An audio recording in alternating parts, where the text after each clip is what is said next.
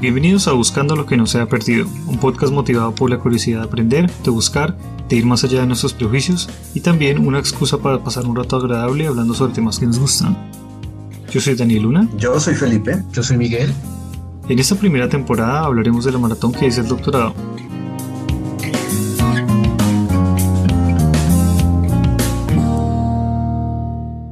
Hay lugares en Colombia que es como si no existieran, por ejemplo el Chocó. ¿Qué pasa con el Chocó? Yo no sé por qué no. Y el progreso en el Chocó y las universidades del Chocó y las instituciones del Chocó, ¿qué? Hay una frase que dijo, no me acuerdo, creo, creo que un diputado de la Asamblea del Chocó, que decía, es que meterle plata al Chocó es como echarle perfume a un bollo.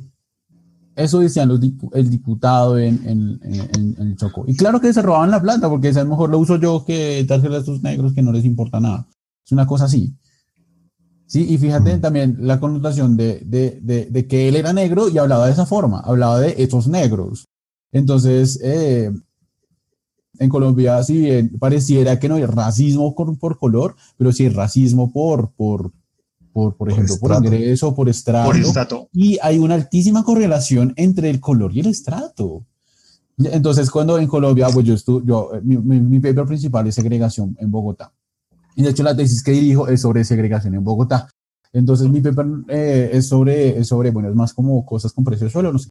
Pero el paper que yo dirijo va más al, a este punto de, de em, cómo la segregación hace que la gente tenga mayor probabilidad de estudiar o ingresar a la educación terciaria. Y puede haber un efecto diferenciado entre eh, entrar a técnico tecnólogo y entrar a universitario, muy parecido al efecto que les conté alguna vez de eh, las innovaciones en la empresa, si la innovación viene de la educación técnica o la universitaria. El caso es que eh, cuando vemos los datos en Bogotá, em, y vemos, por ejemplo, a que hay una variable que a cual si usted se identifica con alguna comunidad o con alguna eh, sí, con alguna población particular cultural colombiana, casi que exclusivamente la, analizamos la población por deciles. Entonces, tercer, primeros tres deciles de ingreso son los pobres y tres deciles superior son los que tienen ingresos. Y analizamos la mezcla entre diferentes grupos de deciles por ingreso de población eh, y encontramos que eh, si vemos quiénes son los que se identifican con estas comunidades más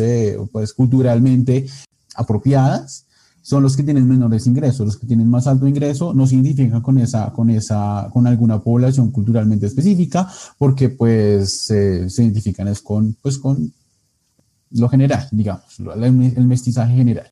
Pero al tiempo, si uno empieza a ver entre universidades, eh, y aquí voy a, vuelvo a la discusión nacional Andes, en los Andes, cuando antes de, antes de que entraran la, lo, lo, los Serpiro Paga, era, pues, todos eran blancos, todos eran delgados, todos eran altos, y cuando uno está en la Nacho, uno encuentra de todo un poquito.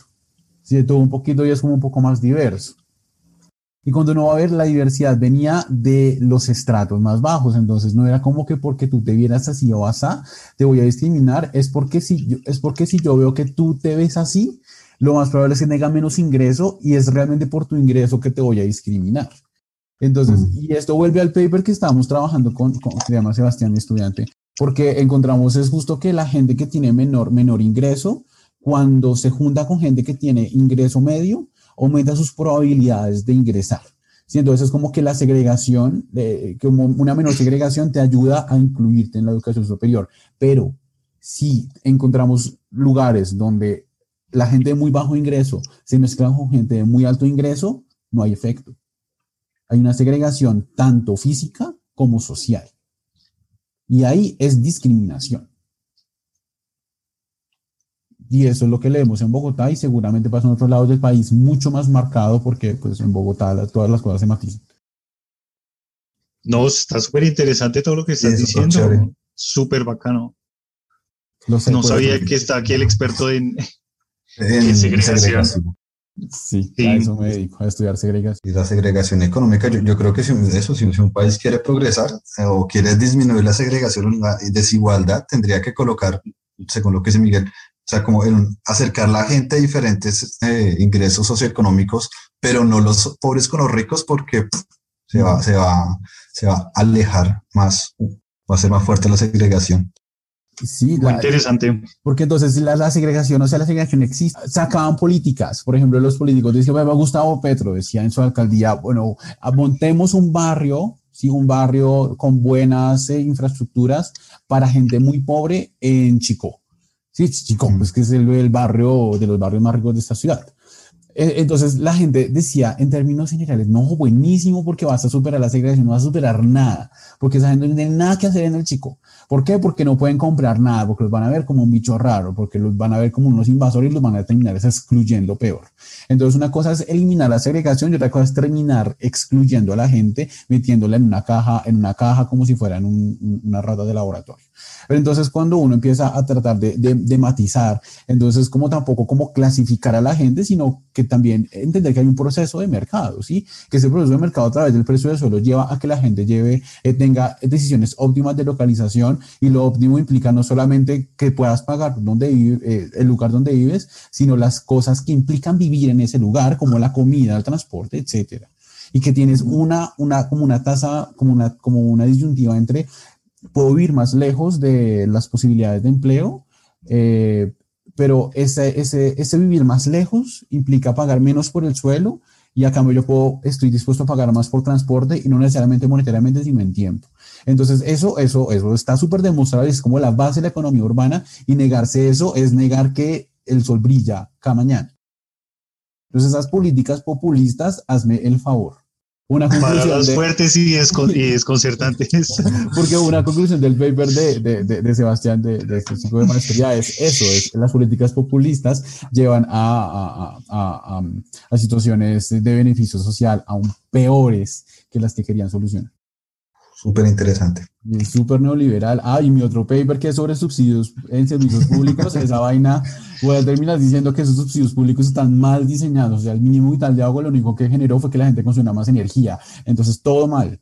O O consumir más agua, luego consumir más energía, pues sí, hay que proteger un derecho, pero hay que diseñar la política para minimizar esos, esos incentivos perversos. Y ya, esa es mi tesis. Hoy les hablé de No. mi tesis. Para las personas que nos están escuchando, eh, Miguel, ¿cuál es el título de la tesis? Eh, ¿En qué revista? ¿En qué año fue publicado? Dejamos el link del, del, del paper ahí en la Pues descripción del video. Está en remojo todavía. Ah, no, se- no está publicado todavía. No, no, todavía no. Todavía Ah, no, unos- cuando la publiques, por favor, la tienes que compartir con nosotros. No, pues claro, tengo unos working, unos working papers, pero en la Secretaría de Planeación. Ok. Sí, entonces sacamos una cosa con Transmilenio, con uso de suelo, eh, pues un análisis más estadístico que cualquier otra cosa y, una, y un análisis sobre construcción sostenible en Bogotá, que estadísticamente no arrojó resultados porque pues la unidad bases de datos fue una mierda, pero pues sí da luces sobre, sobre lo que está pasando en términos de datos administrativos y construcción sostenible en Bogotá. Tengo una pregunta. Eh, eso es una vaina que me preguntó un americano y yo no supe cómo contestar y yo sé que Miguel tiene la, la- la respuesta.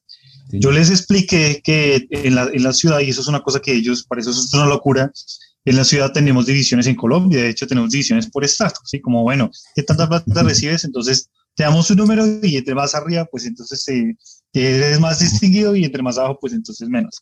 Y lo, lo chévere o lo, lo interesante que a mí me parece interesante del sistema es que las personas de las dos líneas de arriba subsidian parte de los costos de las personas de las dos líneas de abajo. Ok, lo que él me comentó fue lo que él preguntó es, y, y eso, el sistema está mal, porque entonces toda la gente que tiene mucha plata simplemente se va a lugares de menores ingresos para pagar menos y, y ya, y toda la gente debería ser así siempre. Y yo no supe qué responderle, lo que yo dije es, la gente no hace eso, no sé por qué, pero la gente no lo hace.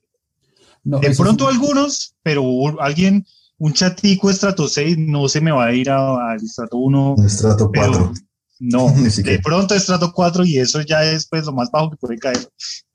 No, eso es por restricción presupuestal. Ellos, la gente de estatus 6 no tiene esa clase de restricción presupuestal. Mira, si tú coges en porcentaje cuánto se paga de servicios públicos del ingreso de las familias más ricas, yo no sé, tal vez era el 1%, 2%, es muy bajito. En cambio, en la gente más pobre, pagar los servicios públicos es una parte importante de su, de su, de su ingreso mensual. Sí, entonces eh, con, con eso ahí ya uno dice el de Estado 6 no tiene ningún incentivo a irse a- a- al Estado 1 para pagar menos, menos, menos eh, impuesto. Ahora, porque esas, Eso se llama subsidios cruzados, ¿sí? Como que la gente que gana más eh, lo que, lo que ganan los otros. Pero por dimensionalidad no funciona y el Estado le toca pagar, poner mucha plata para, para cubrir los, los subsidios a estratos más bajos porque la gente rica en Colombia es tan poca que no se alcanza a cruzar nada. Y si les pones demasiado impuesto a esta gente muy rica, realmente terminan yéndose. Eh, entonces, si el balance no funciona y la política de subsidios cruzados, eso fue en los 80 eh, lo único que ha generado es, es, una cultura de exclusión, vuelvo con el término exclusión, eh, eh, en vez de, del subsidio, el subsidio no funciona. Y es un, es un, problema administrativo y político muy complicado porque en la Secretaría de Planeación hay una cosa que se llama dirección de estratificación y es una cosa gigantesca. entonces, como que meterse con eso es difícil. En la, de planeación salen estudios en donde muestran cómo los beneficios que ha tenido la estratificación en Bogotá pero en la academia sacan estudios que indican todo lo contrario. Entonces es como, bueno, aquí la discusión está en caliente. Hay algunas alcaldías que han propuesto eliminar los estratos, pero solamente en Bogotá y en Medellín, o se plantean como cosas colaterales, como un ingreso mínimo variable por región. ¿Qué ventajas tendría remover los estratos?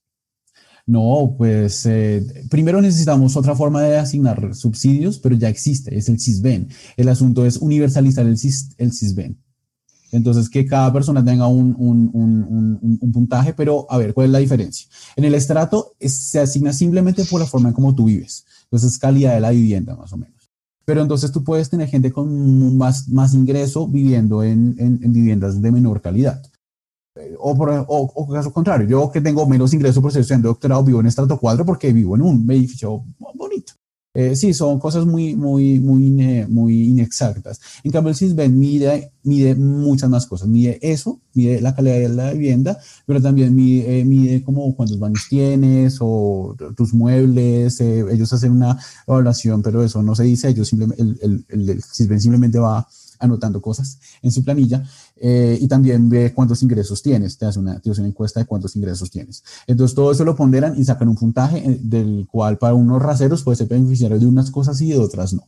Eso para que se usa para que la gente más, más, más pobre, era un sistema de reconocimiento de gente muy pobre, pueda eh, acudir al servicio de salud no eh, subsidiado, el régimen subsidiado. Gente que no está en el mercado laboral, o sea que es informal, pueda ir a un hospital y ser atendido y pagar unas tasas mínimas o tal vez nunca pagan nada universalizar el CISBEN es una forma de hacer subsidios cruzados, porque si tú reconoces a la persona y no solamente al predio, sino a la persona, eh, y eso lo cruzas con la DIAN y lo cruzas con las universidades y lo cruzas con todo lado, pues los que pagan impuestos deberían pagar aún más y luego con los impuestos de las personas naturales cruzar para subsidios a las personas naturales más pobres.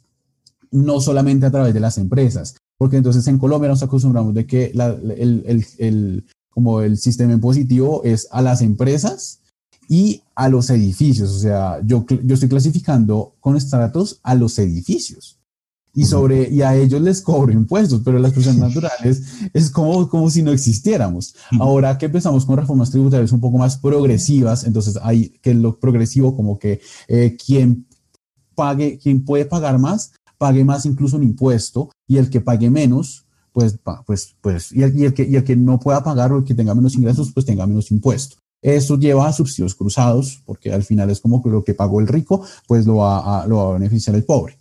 La idea es que mm, eh, hayan subsidios, eh, que hayan impuestos más progresivos, es decir, que no dependa tanto como un porcentaje, digamos como el IVA, el IVA es tremendamente regresivo, eh, porque todo el mundo paga el 20%, eso es un porcentaje, men, pero la canasta de esta persona que tiene restricción presupuestal de medio mínimo al mes, pues, pues está pagando mucho más impuesto de lo que está pagando el rico. Eh, entonces, la idea es con, con el CISBEN es llegar un poco a, a, algo más progresivo, cruzándolo con eh, las declaraciones de renta.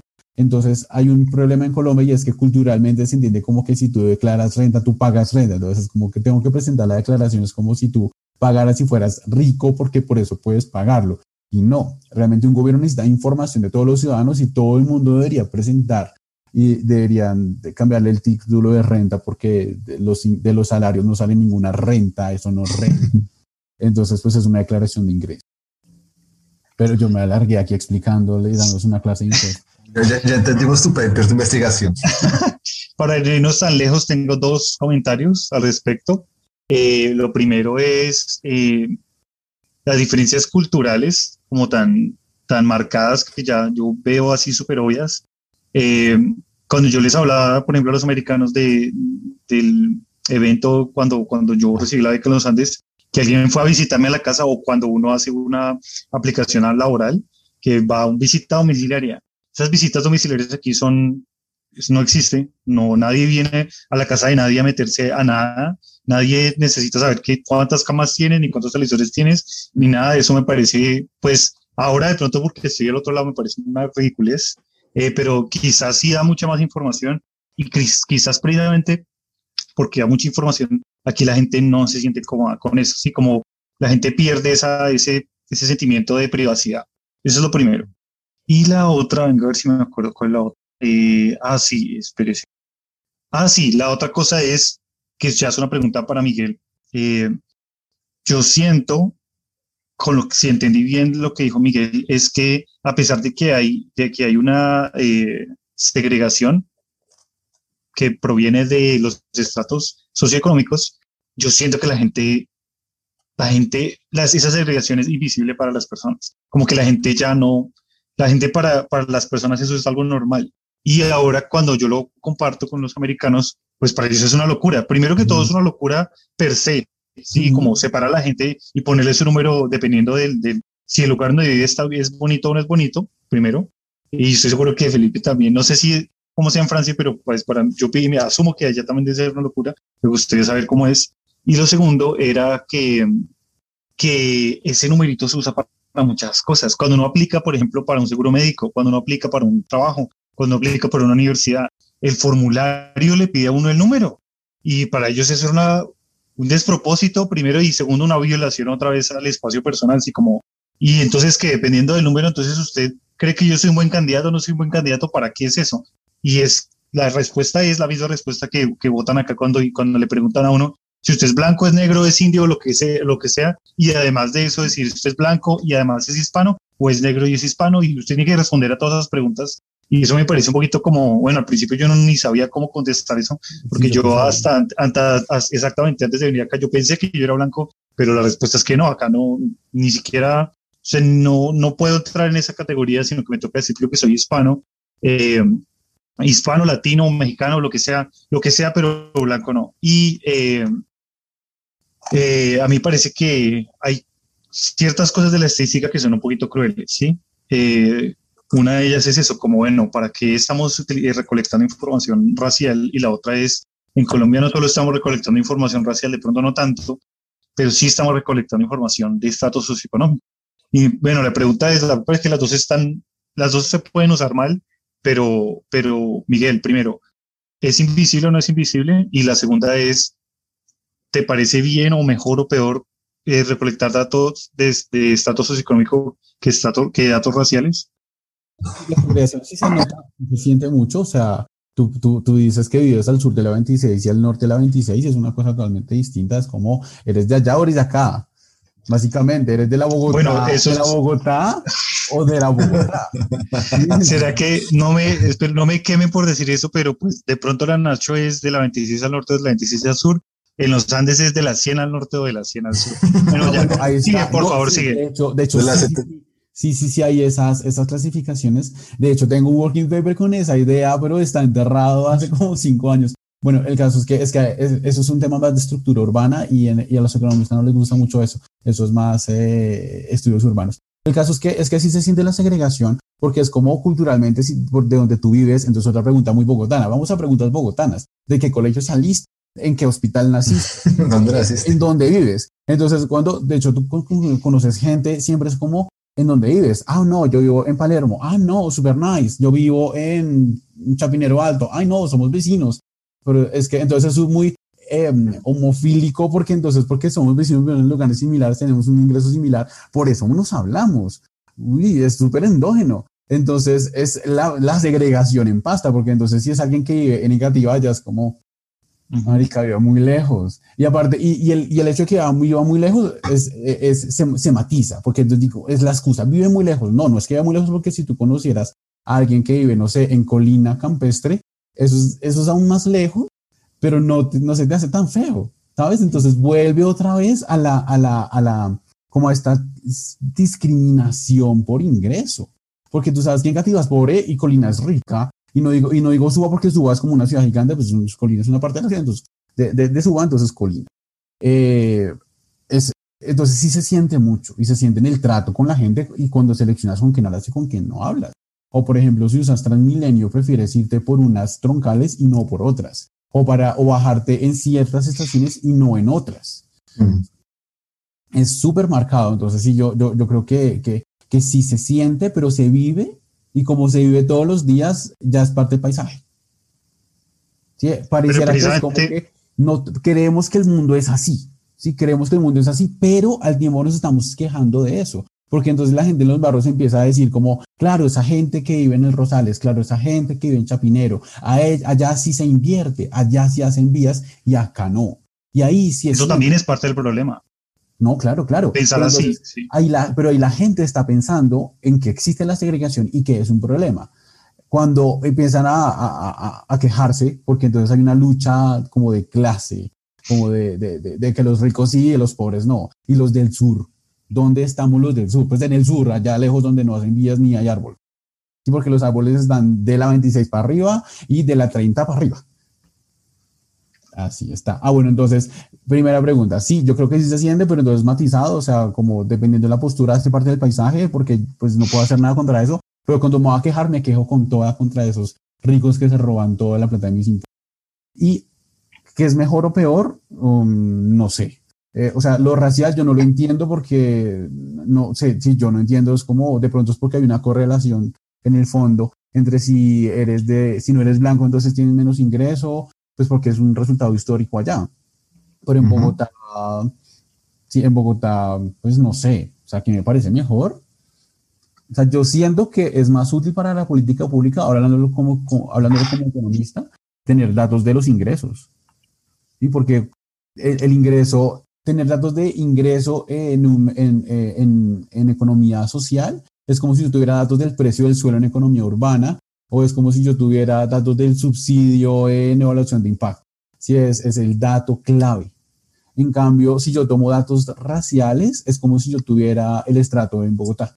Eh, entonces me dice un poquito de lo que está pasando, pero es muy poco, es, es, es inexacto y aparte es menos variable si tengo el, si te, vuelvo a la estadística, entonces si tengo el dato del, del, del, del, ingreso, tengo más variabilidad, es más preciso el dato, seguramente está menos sesgado. Estoy, mis preguntas de investigación sí están atadas al ingreso, no al estrato. Yo del estrato puedo inferir el ingreso con un nivel, con un, un nivel de variabilidad enorme. Estoy de acuerdo contigo. Me salí por la gente respondiendo como estadístico, pero bueno. No, no, no, está bien, está bien. Yo, yo estoy de acuerdo con eso. Aquí, aquí hay cosas que se concluyen o que se pueden inferir por raza, pero yo pienso que eso está errado y es porque el hecho de que ciertas razas tengan ciertos ingresos, por ejemplo, un ejemplo de los de los muchos que hay, es una consecuencia, no es, no es una razón de ser. Entonces, ellos están utilizando esta, esa, esa, esa, ese estado, pues esa consecuencia, como, ah, bueno, le vamos a dar un préstamo, no le vamos a dar un préstamo. ¿sí? Entonces ya en el banco ya no te dan el préstamo porque no eres blanco.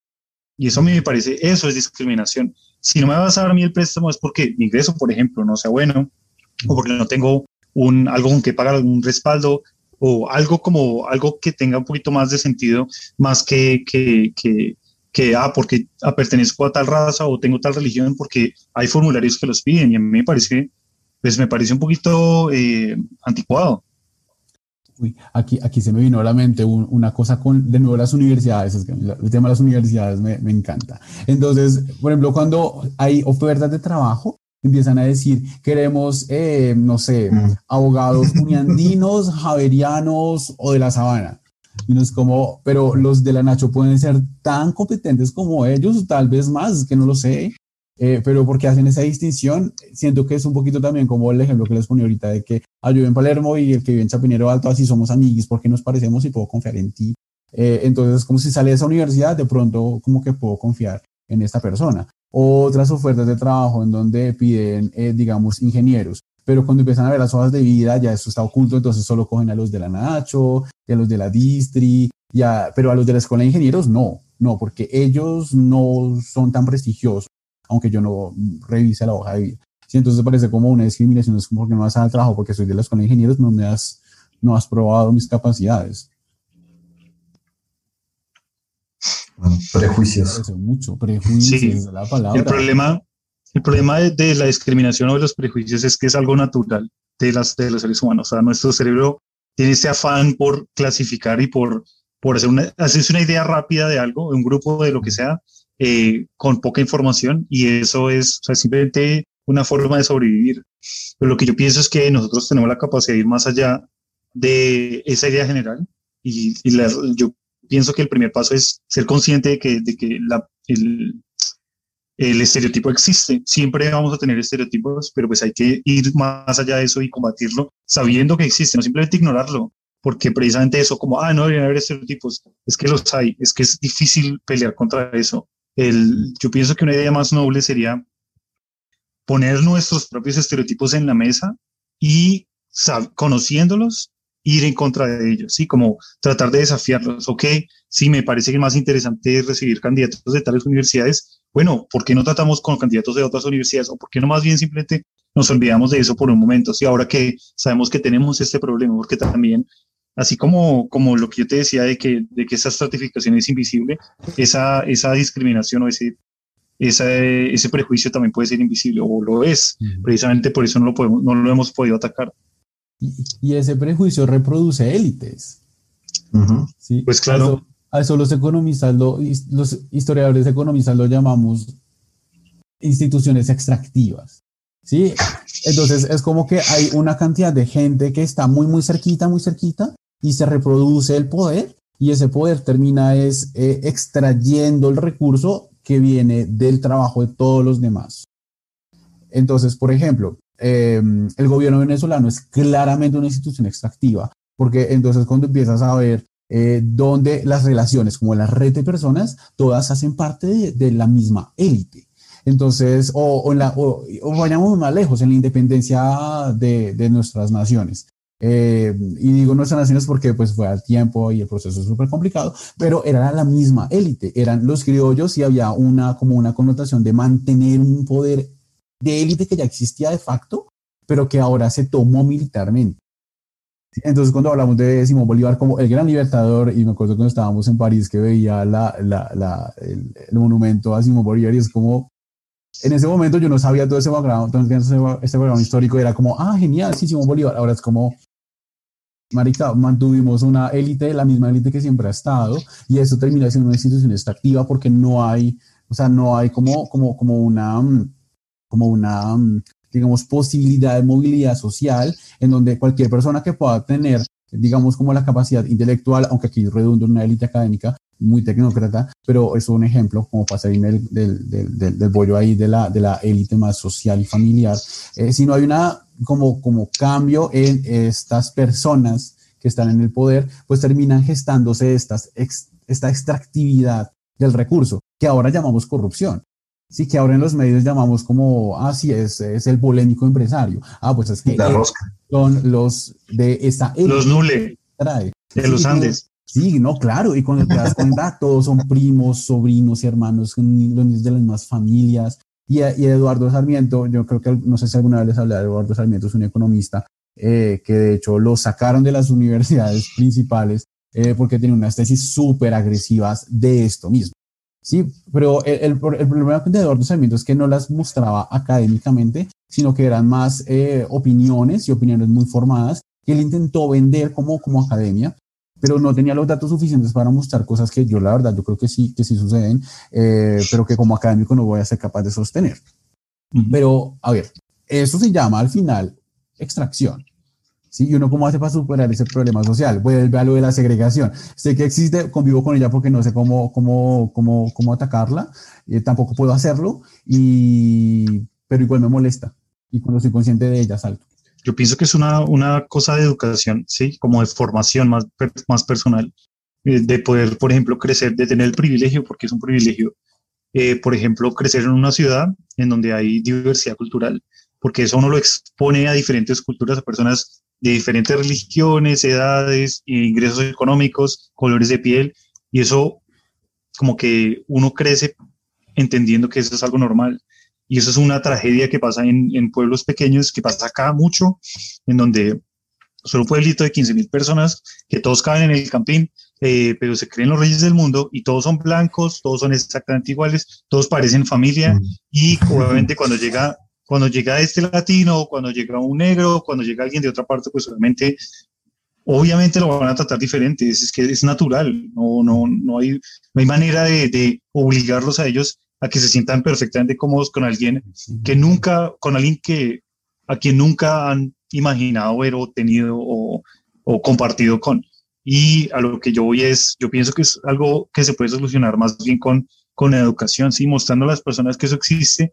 Y mi visión es bastante eh, prometedora con el Internet y con la información y con las tecnologías. Ahora estamos expuestos a formas de ver el mundo mucho más diversas y eso nos va a ayudar a, a, a que las personas que vienen, las nuevas generaciones, a sentir que vienen en un mundo más diverso que en el que crecimos nosotros. Yo crecí en un mundo sin internet, en mi casa no había internet, en pronto existía, pero en mi casa no había y yo no tenía forma de, de, de, de llegar a ese conocimiento al que veo que es tan sencillo llegar el día de hoy. Sí, pero, pero igual las nuevas tecnologías también hacen, hacen clusters, ¿no? Tú siempre ves videos de lo mismo, siempre es la misma información, siempre te está llegando lo mismo, o sea, los Sí. algoritmos hacen Eso que... se llama confirmation bias. eh, Exactamente.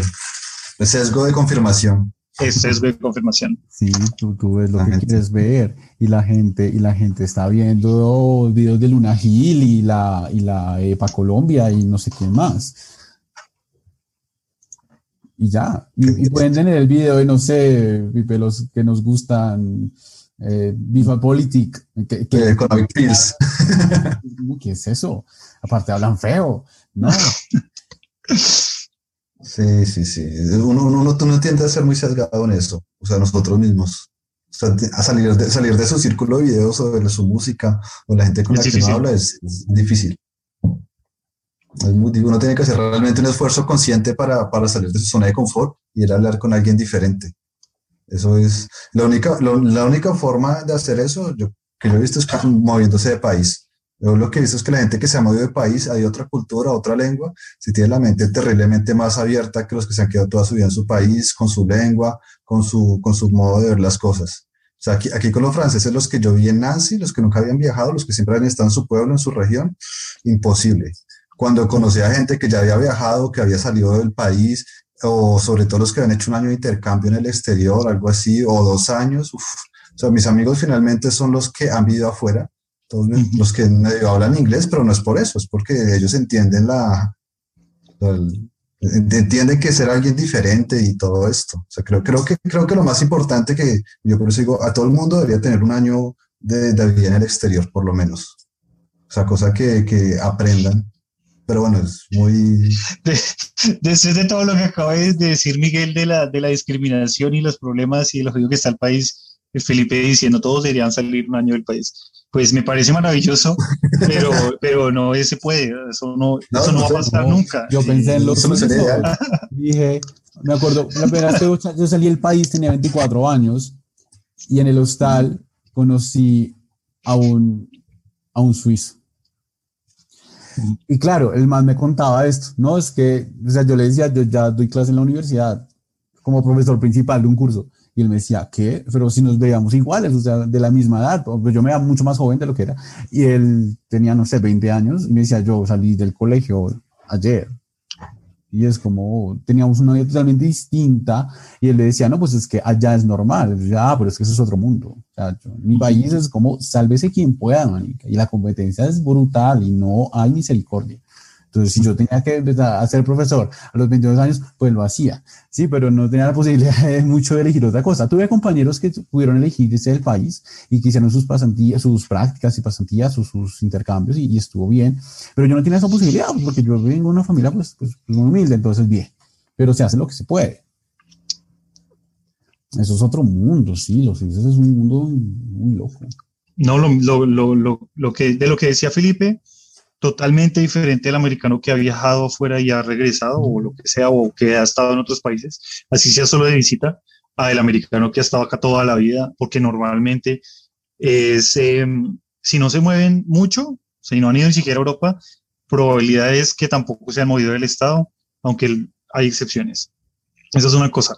Eh, así que sí, totalmente diferente, como que esa percepción cultural, esa sensibilidad a la, diversidad es increíble. Y la segunda cosa que ya va con lo que dice Miguel, eh, no sé por qué pasa mucho que en Colombia está como esa celebración al, al, a la graduación temprana, porque yo le contaba, yo le contaba a un amigo que yo me gradué de ingeniero cuando tenía 20 y él me contó que él está haciendo su segundo año de high school, que es como que noveno, cuando tenía 20. creo. Sí, no sé. Pero bueno, para, para adaptar lo que dije al contexto bogotano, yo creo que la gente debería moverse a otros barrios. Ahí por ejemplo. Yo quería hablar de eso. Entonces ahí se me estaba ocurriendo preguntarles algo, porque es que en Colombia yo he visto que los colombianos o los bogotanos que viajan a otras partes del país son más receptivos y saben que existe incluso la xenofobia regional y tratan de, de, decir, no, pues conmigo no te metas y no hagas esa clase de cosas. Eh, y, y, eso me, me, da a pensar que tienen la mente más abierta. Pero eso no pasa en Estados Unidos o en, Francia, como que los franceses, no sé si cuando estuviste en Francia, Nancy, eh, Felipe, los franceses que habían salido de Nancy eran más receptivos. Sí, entre la gente más lejos viaje, más, más abierta tiene la mente. Básicamente es eso, es, pues, es una simplificación muy grande, pero los franceses que nunca han servido su pueblo, que lo que más lejos que han ido es a Nancy, son súper de mente cerrada. Los que conocen París o otras ciudades grandes son como que más receptivos. Los que conocen otras ciudades de Europa son más receptivos. Los que conocen otras ciudades del mundo son aún más receptivos. Pues como mi, a, grandes rasgos, ¿no? Pero es como la proporción que yo haría. Pero pasa mucho lo que dice Miguel en cuanto a los tamaños. Eh, de, si uno hace un salto muy grande, el cambio es, el cambio es traumático. Si alguien, si uno coge, si uno coge a alguien de un pueblo de 10.000 habitantes y lo manda a Nueva York, la mayoría de personas, y eso se escucha aquí mucho, detesta Nueva York es porque que se hace el cambio que en hecho es muy es traumático y aquí pueblos de 10.000 habitantes, 15.000 habitantes, 30.000 habitantes, eso es lo que hay. Aquí hay solo eso. la ciudad en la que yo estoy. sí, exactamente. Exactamente. Sí, no, es un edificio en el centro y ya. Y ellos lo llaman ciudad y ya, y punto. Y bueno, en fin, y lo mismo pasa al contrario, dime. Homero, a Homero Simpson le pasó eso, Homero Simpson odia Nueva York. Le pasó justo eso. Exactamente, sí. Ha ido más allá en ese momento, creo que, la, que, temporada es hasta como la quinta, es, es, es muy, es muy precoz. Cuando, eh, estaba, cuando estaba bueno, y de hecho ese, ese capítulo precisamente lo dejaron de pasar como por una década por el 11 de septiembre. Pero sí, por favor. No, pues que, que, creo que no había viajado mucho y, y, terminó en Nueva York con mil multas y no sé qué, aunque él hizo como varios viajes. Ah, no, la primera, ah, no, no, no, no, no. Fue un recuerdo en el que el joven fue a Nueva York, no me acuerdo a qué, con una maleta y lo robaron y fue, todo fue terrible. Claro, el tiro fue tan grande que no, que no, que no, que no, que no lo resistió. Y lo mismo al revés. Eso, eso es lo que yo iba, sí cuando uno va, sale de una ciudad grande, uno llega a un pueblo chiquito, yo llegué a Nancy, que era como más chiquito que Chía, fue como mierda, aquí no hay nada que hacer. Que me metí. Eh, sí, ya en tres pasos le di la vuelta al pueblo. Es como que uno se desespera mucho, es terrible, es terrible es, ese Es terrible. Es, es los, los sentimientos encontrados son ansiedad y depresión. Si tú coges a alguien de pueblo pequeño y lo botas en, en una ciudad, la ansiedad lo va a acabar. Y si coges a alguien de una ciudad grande y lo botas en un pueblo pequeño, lo va a matar la depresión. Que uno siente que no está pasando nada. Y yo también sentía, a pesar de que esta ciudad no es tan chiquitica, pero son 300 mil habitantes, eso tampoco es, eso, tampoco, eso también cabe en un estadio. Si uno no si, si uno hace un salto muy grande, uno puede que no se, no, no se acopie. Y eso le pasa a muchas personas que se van al exterior y les toca, bueno, ellos piensan que porque están en el exterior todo va a ser diferente o una maravilla o va a ser súper activo como en Bogotá. Eso me pasó a mí.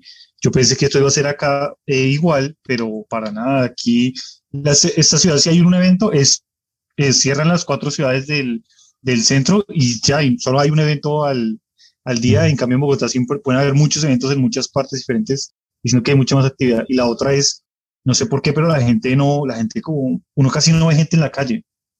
Y es una cosa un poquito deprimente. Si yo, he podido, yo puedo caminar, no sé, una hora afuera y si veo dos, por ahí, 12 eh, peatones, es muchísimo. Y eso, no sé por qué, pero a mí al principio me afectaba muchísimo, como la psicología de, oiga, estoy en un lugar solitario, si es como que no hay nadie. Eh, y la, la cosa es que la gente aquí no, no, la gente aquí, primero que todo, no hace ruido, segundo, eh, se la pasa encerrada.